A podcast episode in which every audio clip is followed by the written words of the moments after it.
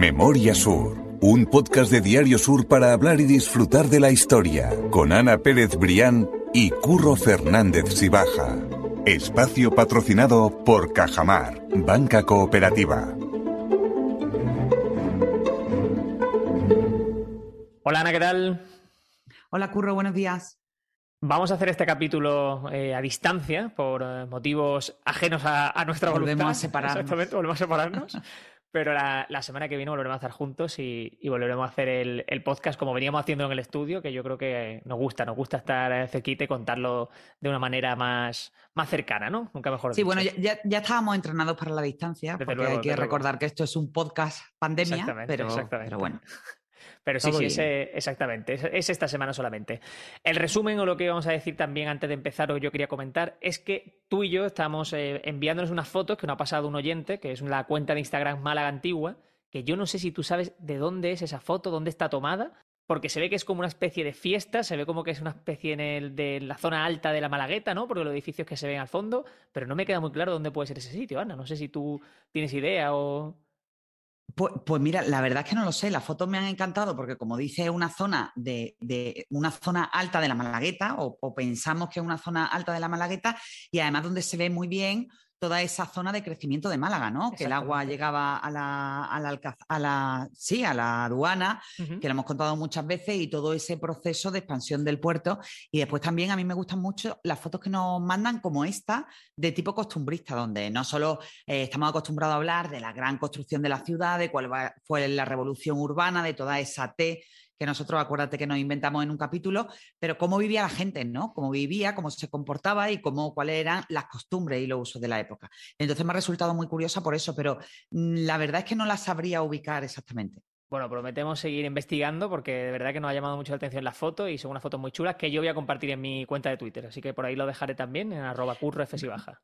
Pues mira, en la cuenta de Twitter no, tenemos un seguidor al que nosotros también seguimos que se llama ¿Dónde estaba en Málaga? Que eso, te lo data perfectamente eh, según lo que ves, según lo que encuentra, después te lo recuadra y te dice, esto es exactamente la fiesta de tal del año, así que desde aquí lo dejo a nuestro amigo Antón, que colgaremos las fotos para que nos las date eh, exactamente. Pues dicho queda, dicho queda.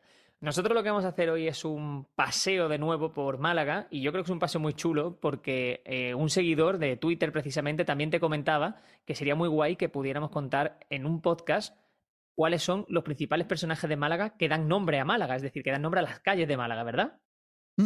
Sí, así es. La verdad es que al final se confirma, ¿no? Que, al otro lado nos da muchísimas ideas porque precisamente al hilo del artículo que escribí sobre Carlos Lario, el marqués de Guadiaro, bueno, pues un lector muy entusiasta que siempre escribe cada vez que hay temas de historia, pues sugería eso, la posibilidad de hacer una especie de directorio de calles con esos grandes nombres que participaron en la evolución de la ciudad y que después han quedado para siempre ligados al callejero, ¿no? Algunos son más conocidos, otros mucho menos, pero en todos los casos, pues se recupera esa memoria necesaria de personas que, hicieron algo eh, vital por la ciudad.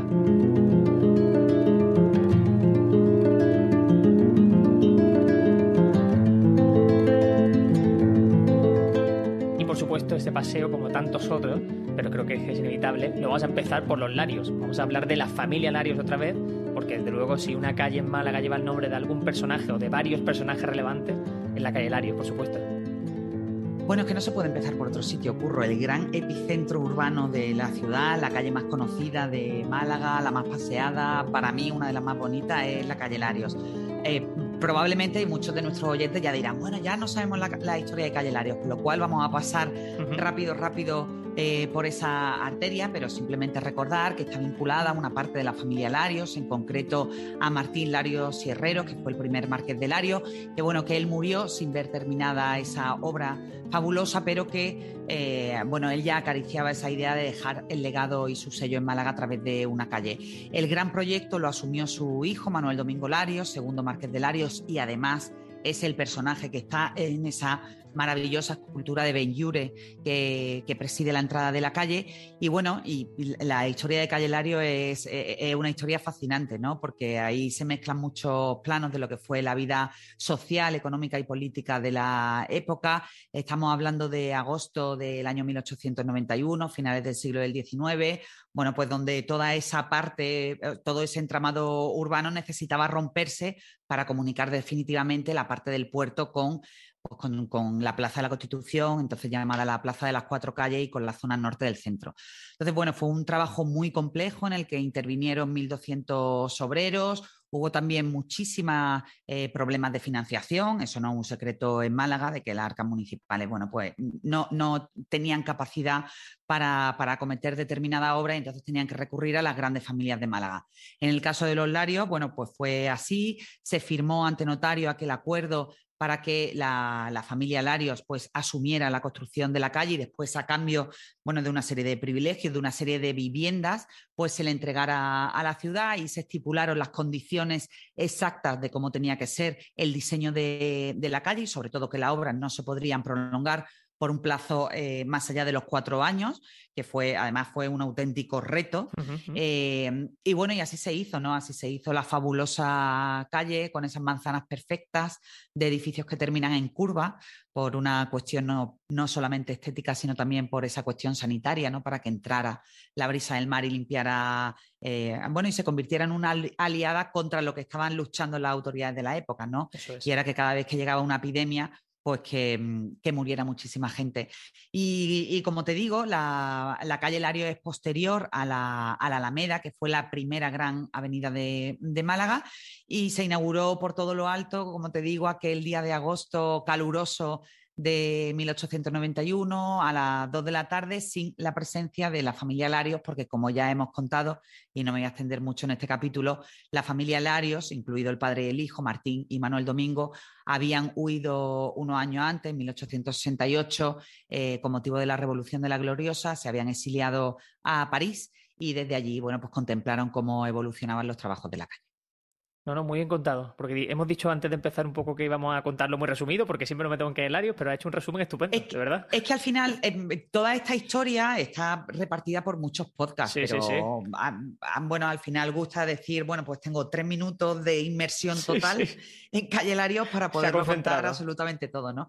Y bueno, y hablar de Calelarios, por supuesto, y ya que estamos en el capítulo de calles, de, de los grandes nombres de calle, es hablar, que fue otro, otro capítulo, y por aquí vamos a pasar rápido, pero también para que la gente lo pueda contar a, los que vengan de fuera por los grandes nombres de las calles, de las bocacalles que terminan en, esa calle Lario, ¿no? Y que también permiten conocer muy bien la, historia de Málaga, no solo la del siglo XIX, que correspondió a la construcción de Calle Lario, sino también a una, a una historia un poquito anterior. Exactamente. Yo, por ejemplo, aquí de, de esas bocacalles me he apuntado solamente dos. Una porque está ligado estrechamente a la propia calle Larios y otra por curiosidad, porque me parece una historia llamativa que la gente no conoce. Vamos a empezar, si quieres, eh, por, el, por el principio de la calle y vamos a contar, si quieres, quién es eh, la persona que está detrás de calle Martínez. ¿Quién es Manuel Martínez, si no me equivoco, es el nombre? Pues mira, como en muchas eh, cuestiones de la historia de Málaga hay varias teorías. Eh, por una parte, se cuenta que el señor Manuel Martínez eh, pues fue uno de los comerciantes que vino del Valle de Cameros, de esa zona de La Rioja, donde también, de donde también habían venido pues, los Larios, Manuel Agustín Heredia y Félix Sáenz. Y entonces, bueno, pues allí construyó una casa en esa calle y la gente de Málaga se iba orientando por, por la ciudad y por esa zona del centro en función de la casa del señor Martínez. Entonces, bueno, tú sabes que en Málaga somos muy dados al final a terminar abrazando en el callejero, bueno, pues, pues cuestiones que empiezan en el ámbito puramente popular, ¿no? Y otra de las teorías, que, que esta en concreto aparece recogida en el callejero de Málaga de, Francisco Bejarano, yo tiendo a fiarme muchísimo de él, es que fue un comerciante portugués que vino a Málaga a probar fortuna y a, bueno, y a, hacer negocio.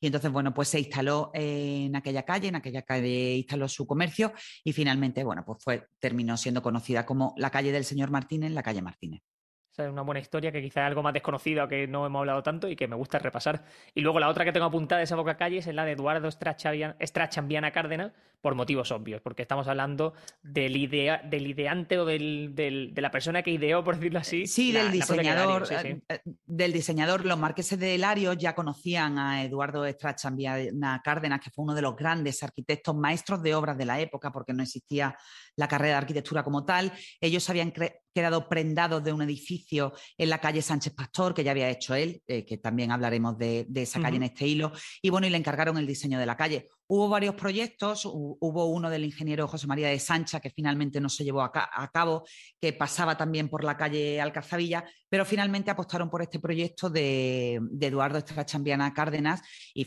bueno, fue el que, el que hizo de la calle no solo una, algo eh, revolucionario desde el punto de vista urbano, sino también desde el punto de vista estético.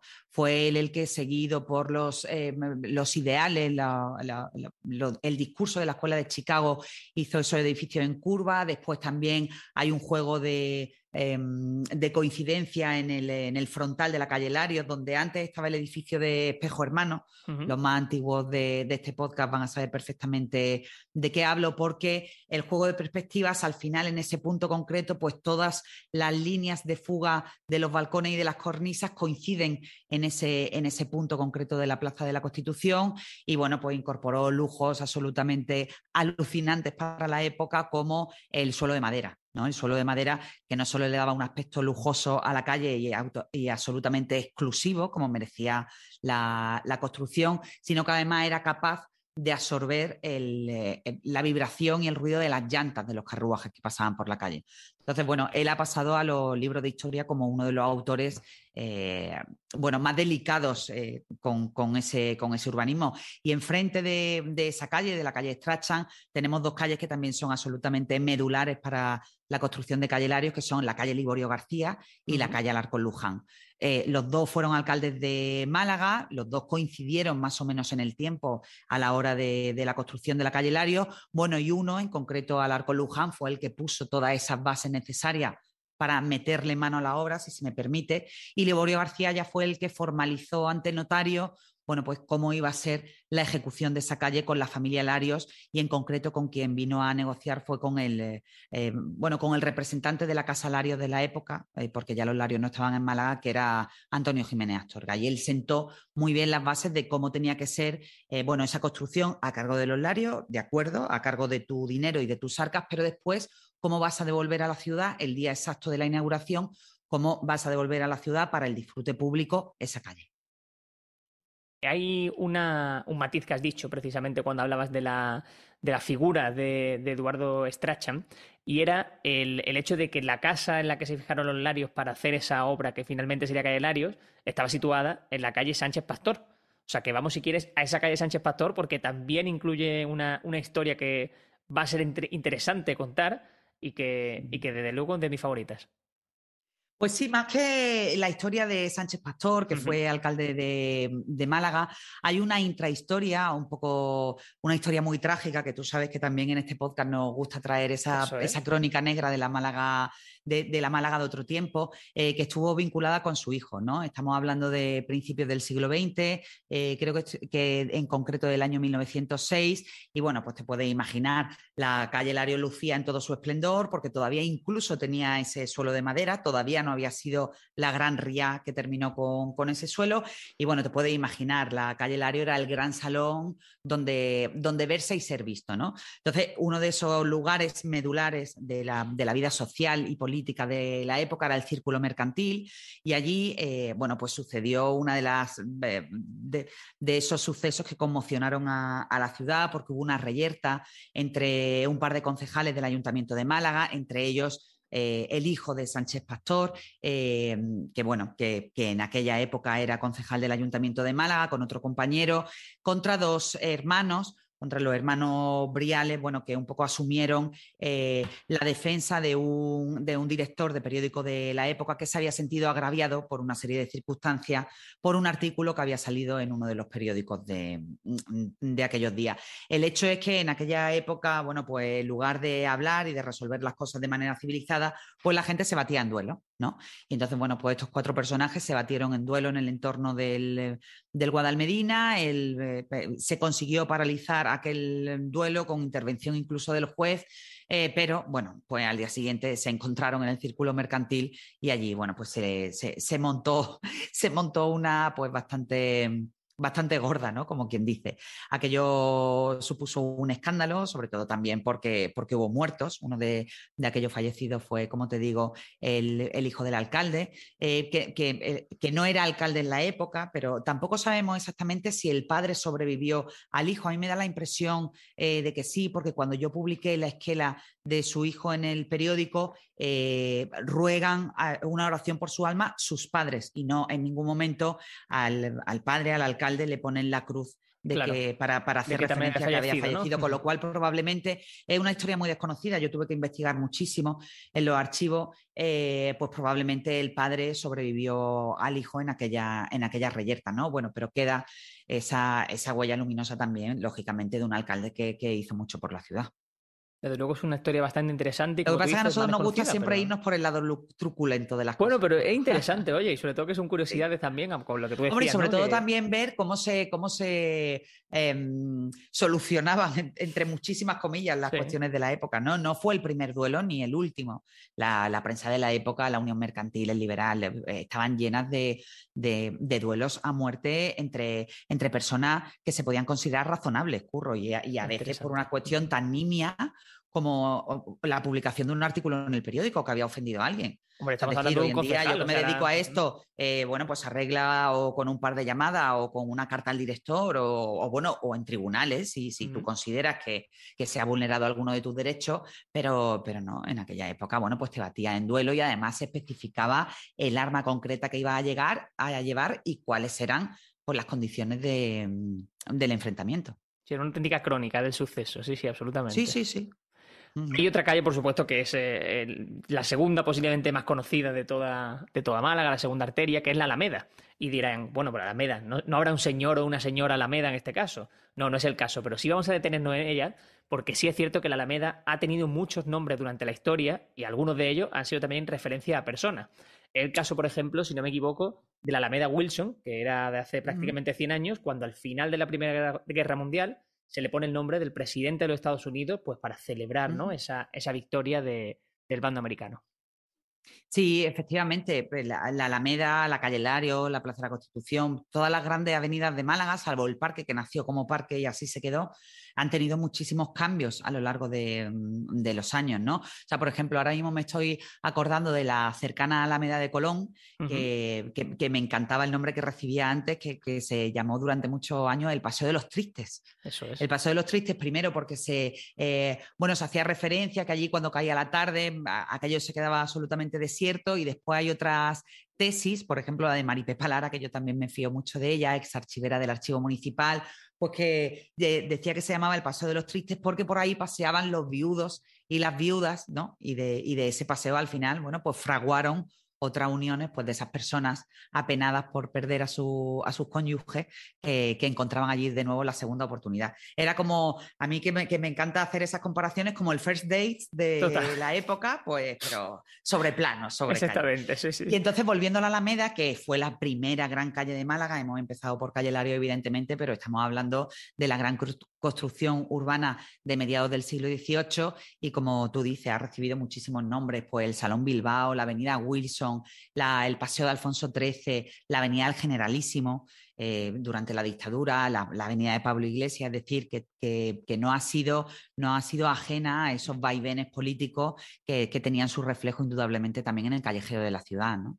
Eso es, desde la llegada de la democracia ya se le conoce como la Alameda, eh, a secas, La Alameda, sí, la Alameda, la Alameda principal, hoy en día ya la conocemos como la Alameda principal. Exactamente, y muy cerquita de esa Alameda principal vamos a encontrar tanto la calle como el palacio de Trinidad Grun, de Doña Trinidad Grun, de la que tantas veces hemos hablado porque es un personaje muy interesante. Nuestra, nuestra mujer favorita, Curro. Ahí ella tenía su palacio, tiene su calle eh, y bueno, fue una de las grandes mujeres de, la historia de Málaga, ¿no? Nacida, eh, nacida o criada en ese entorno confortable de, de la Alameda, eh, porque bueno, su padre había sido cónsul de Prusia en Sevilla, pero por una serie de circunstancias que están recogidas en el otro podcast y que no me voy a meter. Eh, él acabó exiliado, entonces mandó a su mujer y a sus hijos a la Málaga, aquella Málaga luminosa de la época, que ya corría de boca en boca de, como una ciudad llena de oportunidades, sobre todo para que las hijas se casaran bien, ¿no? Entonces, bueno, pues ahí llega la madre de doña Trinidad Grun con, su, con sus hijos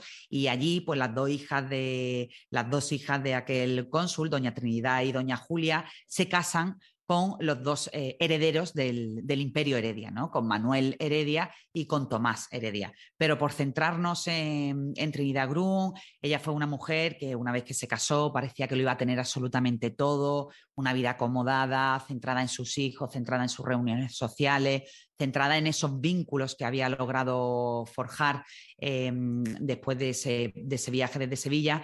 Y bueno, y al final fue una mujer absolutamente desgraciada porque eh, con dos niños pequeños, embarazada del tercero, su marido, es el, primogénito de Manuel Agustín Heredia, se suicida durante una cacería en Motril, en otro episodio que no está nada claro, ella se queda sola.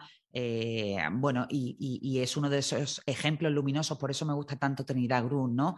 De, saber darle la vuelta a su destino y de saber, eh, bueno, pues eh, hacer de lo malo o hacer de la necesidad virtud, ¿no? Porque aquella desgracia no se terminó ahí, sino que después, pues la buena de Trinidad eh, tuvo su tercer hijo, que murió también muy pequeño durante una operación, quiso eh, después ir a Sevilla, ir a su, a su ciudad natal a recuperarse y, en esa travesía en el, en el, vapor Miño, mientras iba por el, eh, por, aproximadamente por el estrecho de Gibraltar, hubo un naufragio y perdió a sus dos hijas, con lo cual, bueno, pues te decía, ella eh, se volcó eh, completamente ya con la, con, la vida, mm, con la vida personal absolutamente terminada, porque en aquella época, bueno, era difícil rehacer la vida, se, volcó en las causas sociales, eh, bueno, y puso en marcha muchísimas cosas, el asilo de San Manuel, eh, muchísimas iniciativas en las que también quiso implicar a, sus amigos burgueses eh, para asistir a, niños y sobre todo a mujeres que tuvieran un trabajo.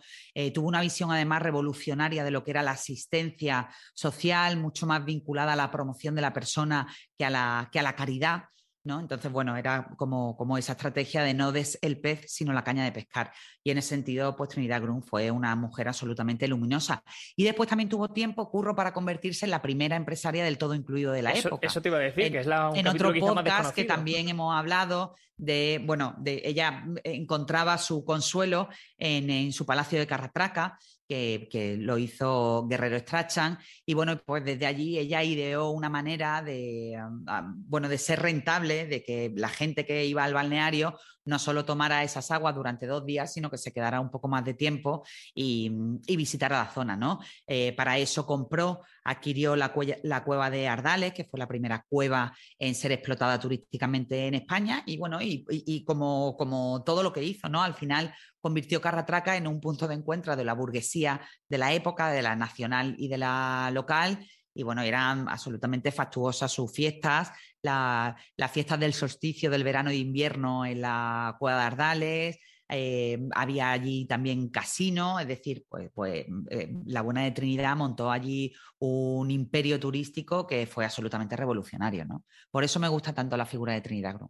Y de esa historia hay un detalle que quizás es algo eh, que es lo menos importante, pero que a mí me parece súper llamativo, y es que en esas cuevas todos los visitantes que iban dejaban en la roca, ¿verdad?, una señal con su nombre o con la fecha en la que asistieron. Y claro, a nivel histórico y sobre todo con el, valor que tiene esa cueva puede ser algo dramático, pero al mismo tiempo con el paso de los años está teniendo valor por entender y por ver quién eran las personas que se pasaron por allí hace prácticamente ya sí, absolutamente. y a, nivel, a, nivel conservacionista, hoy nos llevaríamos la mano a la cabeza, pero, pero bueno, siempre decimos que hay que mirar la historia con los ojos de aquella época. Y en aquella época, bueno, pues el guía daba como premio a esos burgueses pues la posibilidad de en una de las galerías eh, pues dejar su nombre estampado. Y además eso ha resultado muy útil con el paso de los años, Curro, porque también ha permitido investigar y, ser conscientes del, valor de la gente que pasó por allí, ¿no? de los amigos de, Trinidad Grun, que además muchos de ellos también adquirieron casa en Carratraca, con lo cual, pues bueno, eh, aquello no estropeó demasiado y ha sido un, legado también importante para, para los historiadores de después. Es muy interesante. Vamos a detenernos en la última calle con nombre, porque vamos a contar una historia al final del podcast de algo que queremos anunciar ya de manera, de manera oficial, pero antes vamos a pasar, como decimos, por esa última calle por la que vamos a detenernos, que es la calle Duquesa de Parcén, y que aquí existe algo bastante curioso, porque esa calle Duquesa de Parcén no hace referencia a una mujer, sino que realmente son dos, o mejor dicho, fueron dos las duquesas de Parcén. Sí, es otra de esas calles que todos conocemos, la calle Duquesa de Parcén. Y yo muchas veces me preguntaba, bueno, ¿quién sería la Duquesa de Parcén? Hasta que me metí a fondo y, descubrí, sorprendida, que la Duquesa de Parcén no había sido una, sino dos, porque fueron en concreto Pepita Barrientos, que fue una mujer eh, bueno, una, mujer también olvidada desgraciadamente en la historia de Málaga, eh, fue una mujer absolutamente centrada en el mundo de, la cultura, de la poesía, en, el mundo del mecenazgo también. Ella se casó en primer lugar, las dos se casaron con, el mismo señor, con José de la, de la Cerda y Carvajal, que era conde de Parcén cuando se casó con Pepita Barrientos y cuando enviudó de ella, porque ella murió muy joven y dejó también a un niño muy pequeñito, bueno, pues él se casó ya convertido en duque. Eh, porque mientras fue viuda, bueno, pues eh, eh, le, dieron ese nuevo título ya como, como duque de, de, Parcén, pues se casó con otra mujer, con Trinidad eh, Hesmendorf, siempre me sale mal el apellido, pero bueno, eh, una, señora de una cuna ilustre también, nacida en Málaga, pero de origen alemán, bueno, pues que también era otra de las grandes damas del, clan de la Alameda, ¿no? Por, por ir rápido sobre su biografía, fue una de las primeras políticas que llegó al Congreso de los Diputados eh, durante la dictadura de, Primo de Rivera y después por dejar también ese dato que a todo el mundo va a terminar de sonarle, era la abuela de Alfonso Hohenlohe, del príncipe que fue uno de los impulsores de la jet set en, Marbella, ¿no? Entonces, bueno, una mujer francamente interesante que, también era viuda, tenía, tenía, hijos de un matrimonio anterior, porque con el duque de Parcén no tuvo hijos, y, bueno, pues con, una vida también absolutamente acomodada, pero haciendo mucha labor social y mucha labor filantrópica, que eso creo que es algo que yo he comentado en otra ocasión y que creo que en España no está suficientemente asentado el término de la filantropía, ¿no? De, de gente que realmente, bueno, pues da su legado y cede su fortuna a, labores eh, culturales que luego tienen una huella absolutamente imprescindible. Eso está muy arraigado en otros países como Estados Unidos, pero en Málaga no terminamos de dar ese salto del mecenazgo eh, puro y duro a la filantropía, bien entendida. Fueron dos mujeres muy diferentes que destacaron en diferentes ámbitos, pero aún así dan eh, mucho color a esa calle a día de hoy, esa eh, duquesa es que fueron, fueron completamente diferentes. Por ejemplo, Pepita Barriento fue una mujer absolutamente precoz en el mundo de las letras y ella fue la encargada de, estrenar con, con, una obra teatral. Pues yo creo que tendría, lo tendría que consultar ahora, Curro, pero no creo que tuviera más de 15, 16 años. Fue la encargada de estrenar el Teatro Cervantes. Imagínate. Son palabras mayores. Imagínate. Son palabras mayores, absolutamente. Vamos a detener aquí el paseo. La semana que viene vamos a seguir contando quiénes son los nombres que están detrás de las calles de Málaga, los personajes que dan nombre a las calles de Málaga. Pero vamos a contar ahora que nosotros tenemos también una noticia que dar y es que ya estamos muy cerquita del capítulo 100, este en concreto que estamos haciendo el 98. Y ya podemos decir oficialmente que vamos a poder celebrar el capítulo 100 con los oyentes y vamos a poder hacerlo en persona y en directo. Es decir, el capítulo 100 se va a grabar en directo con el público que quiera y pueda asistir. Y tú nos vas a contar, si quieres, Ana, cómo pueden hacerlo y fecha y todo lo que necesitemos saber. Pues sí, cumplimos así además una promesa que llevamos dando la turra con el capítulo 100 curro desde hace unos cuantos capítulos y al fin, como tú dices, podemos decir que será el 21 de noviembre, que es lunes, eh, lo decimos con tiempo para que la gente se pueda organizar, que nos encantará verlo. Como digo, 21 de, 21 de noviembre, lunes, a las 7 de la tarde, en la sala Cajamar, en la sede de Cajamar, que, nos patrocina este podcast, que está en la Alameda, precisamente en la Alameda principal. Y, bueno, lo vamos a dejar ahí porque ya la semana que viene vamos a dar los detalles, porque a pesar de que va a ser la entrada libre, sí que probablemente haya que inscribirse, sobre todo para controlar el, aforo. y, bueno, y nosotros estaremos absolutamente encantados de poner cara. Eh, y además queremos que también sea algo participativo, de ponerle cara pues, a toda esa gente que semana a semana pues, nos sigue y nos da ánimo a través de las redes sociales o a través de los comentarios en las diferentes plataformas. Y además vamos a hacer un capítulo doble Lo grabaremos ese día, pero lo partiremos en dos también para no, eh, bueno, para que después cuando, cuando esté ya el grabado no sea muy pesado, que será el del clan de la Alameda. El del clan de la Alameda, de cómo se casaban eh, las grandes familias de Málaga. Siempre hemos dicho que aquello era, bueno, pues un sistema absolutamente endogámico, donde los larios se casaban con los Heredia, los larios se casaban entre ellos, como quién es quién, eh, quién vivía en cada, en cada lugar y cómo, cómo se cerraron aquellas alianzas que en muchas ocasiones no solo eran industriales y económicas, sino que también eran matrimoniales. Y aquello también fue importante para dibujar la Málaga de la época, Curro un episodio al final, la fortuna, claro, la fortuna se quedaba en, en, no salía de, de, ahí, y, bueno, y esas alianzas pues eran absolutamente determinantes, con lo cual mucha ilusión, muchas ganas y, desde aquí todo el mundo que se apunte ese día 21 lunes a las 7 de la tarde, que nos veremos en, la sede de Cajamar, en la Alameda principal. Exactamente. Yo lo que iba a decir es eso, que es un capítulo que llevamos guardando mucho tiempo y que además me hace ilusión que podamos contar en la propia Alameda. O sea, es que lo vamos a vivir de verdad en el, lugar de los hechos, literalmente. Seguramente después cuando la gente salga, pues podrá ver, oye, pues mira, pues aquí vivía los Heredia o aquí vivía Luis Dunfa, que hablaremos también de él, que es de otra época, pero que fue el que le dio nombre a los Estados Unidos y que es un tipo absolutamente olvidado en la historia de Málaga, o como Amalia Heredia conoció a su marido Jorge Loring y lo que vino después, es decir, pues toda esa parte de, la historia, la que yo llamo el Sálvame del 19, pero que, es muy divertida y que, y que también es muy importante conocerla. Absolutamente. Como decimos, en el momento en el que estamos grabando esto, no podemos decir cómo es el método de inscripción, pero yo sí voy a invitar a la gente a que esté pendiente del periódico o de nuestras redes Será sociales. sencillo. Exactamente, sea sencillo. Y nuestras redes sociales, en mi caso en arroba curro baja en Twitter, y en el tuyo, Ana, es. Y en el mío, en el mío, arroba Ana Pérez Brián. Exactamente. Vamos a ir contando por ahí cómo se puede escribir la gente y que se apunten, que de verdad que tenemos muchas ganas de hacerlo y de, ponernos cara un poco. Y de conocernos, sí. Totalmente, totalmente. Pues Ana, vamos a seguir eso la semana que viene con el capítulo 99. Vamos a acabar ese paseo por los personajes que dan nombre a Málaga y a sus calles y nos seguimos escuchando. Muchas, muchas gracias. Muchas gracias a ti siempre. Memoria Sur es un podcast de Diario Sur. Escucha un nuevo episodio cada semana en iVoox, Spotify, Apple Podcasts y consulta las referencias de este episodio en diariosur.es.